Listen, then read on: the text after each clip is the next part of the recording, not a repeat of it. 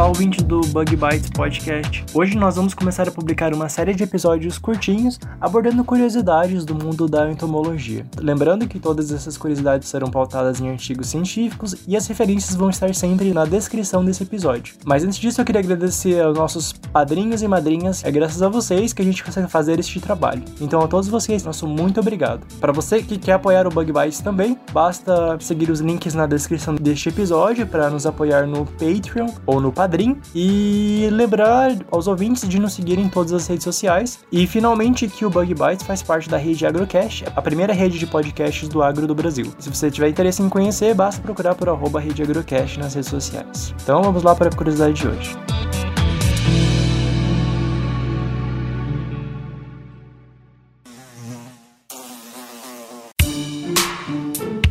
A pulga atrás da orelha.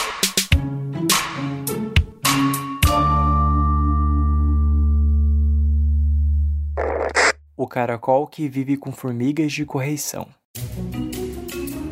Muitos insetos aproveitaram da proteção que os ninhos das formigas oferecem, uma vez que esses locais são verdadeiras fortalezas, com um microclima controlado e uma fonte de alimentos disponível. O problema são, bem, as formigas. Assim, os insetos mimercófilos se adaptaram para escapar da detecção das formigas e vivem as suas vidinhas no confortável interior das colônias. Mas nem todas as formigas constroem ninhos. As formigas de correição, por exemplo, são nômades e possuem abrigos temporários construídos de folhas, por exemplo, que são chamados de bivacs. Essas formigas elas são vorazes e com as fortes mandíbulas elas forrangeiam o solo das florestas em busca de presas no seu caminho. E apesar de estarem em constante movimento, elas também possuem seus parasitas sociais, como por exemplo os besouros do gênero Vatesus.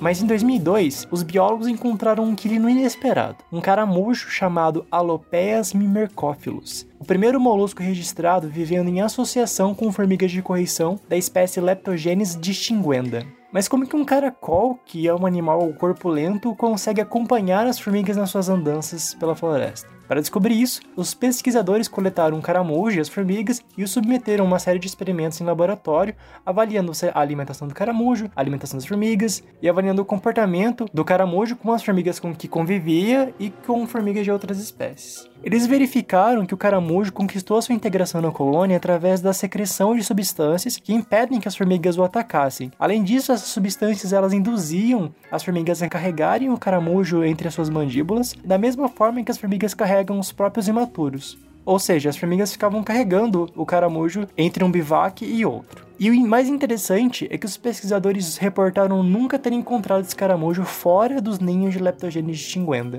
E você, ouvinte, já conhecia essa curiosidade? Você sabe de alguma atualização sobre esse caso? Esse artigo é de 2002, mas eu não encontrei nenhuma atualização de algum outro caramujo vivendo com formigas. Pelo menos não formigas de correição. Se você sabe de alguma complementação ou tem algum comentário sobre esse caso, comente ou mande pra gente nas nossas redes sociais. Muito obrigado e até o próximo.